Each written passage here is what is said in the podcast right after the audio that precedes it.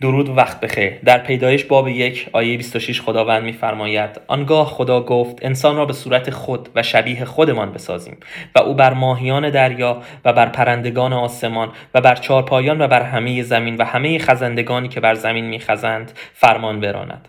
در آغاز آفرینش خداوند انسان رو به صورت عالی و بدون عیب آفرید. انسان در مشارکت اتحاد و رابطه صد درصد با خداوند بود. تا اینکه توسط وسوسه شیطان و انتخاب آدم و حوا انسان دچار گناه میشه و از این اتحاد خارج میشه و در آخر سقوط می‌کنه. کلام خدا به ما میگه که وقتی که انسان در رابطه و اتحاد مشارکت با خداوند نیست در زیر سلطه گناه زندگی می‌کنه. ولی این هیچ وقت اراده خداوند برای انسان نبود که در زیر سلطه گناه زندگی کنه. خداوند انسان را آفرید که در مشارکت و محبت و اتحاد صد درصد با او زندگی کنه. اما متاسفانه توسط گناه و سقوط انسان انسان در حال حاضر در زیر سلطه گناه زندگی می‌کنه. انسان دیگه قادر به این نیست که در حضور خدای مقدس به دلیل گناه وارد بشه و زندگی کنه. و برعکس اون انسان نمی‌تونه دور از خدا هم زندگی کنه. زیرا که دور از خدا زندگی کردن هم او رو به سمت مرگ می‌بره. چیزی که انسان نیاز داره اینه که در رابطه درست با خداوند خودش قرار بگیره. بذارید براتون یک مثال بیارم. از رابطه زمین با خورشید. زمین برای ادامه حیات خود به خورشید نیاز داره. اما آیا این به این معنیه که ما می‌تونیم زمین رو روی خورشید قرار بدیم؟ ما اگه زمین رو روی خورشید قرار بدیم زمین به طور کامل نابود میشه.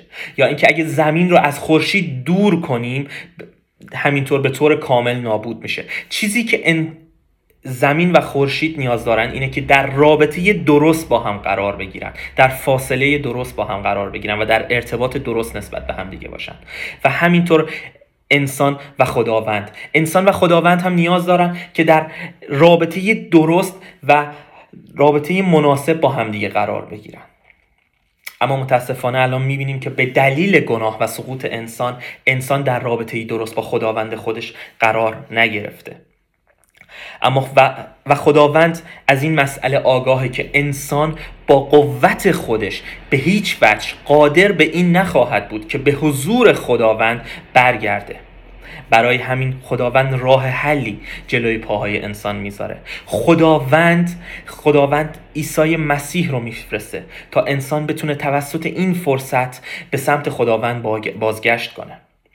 عزیزان عیسی مسیح فقط یه فرصت نیست. عیسی مسیح خود خداوند هست که جسم پوشید و بر روی زمین آمد و گناهان انسان را به دوش کشید و برای گناهان انسان بر روی صلیب مرد. تا اینکه انسانها بتونن توسط ایمانشون به عیسی مسیح دوباره در حضور خداوند به و در حضور خداوند زندگی کنند. خواهر و برادرای من امروز می‌خوام دوباره بهتون یادآوری کنم که خداوند ما چه خداوندی هست و برای ما چه کرده.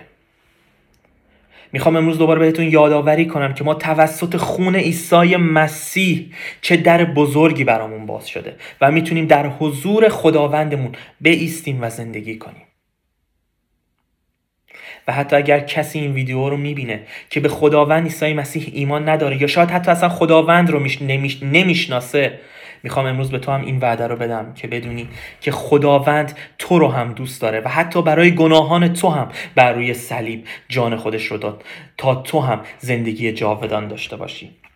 در یوحنا باب 3 آیه 16 خداوند میفرماید میفرماید زیرا خدا جهان را آنقدر محبت کرد که پسر یگانه خود را داد تا هر که به او ایمان آورد هلاک نگردد بلکه حیات جاویدان یابد.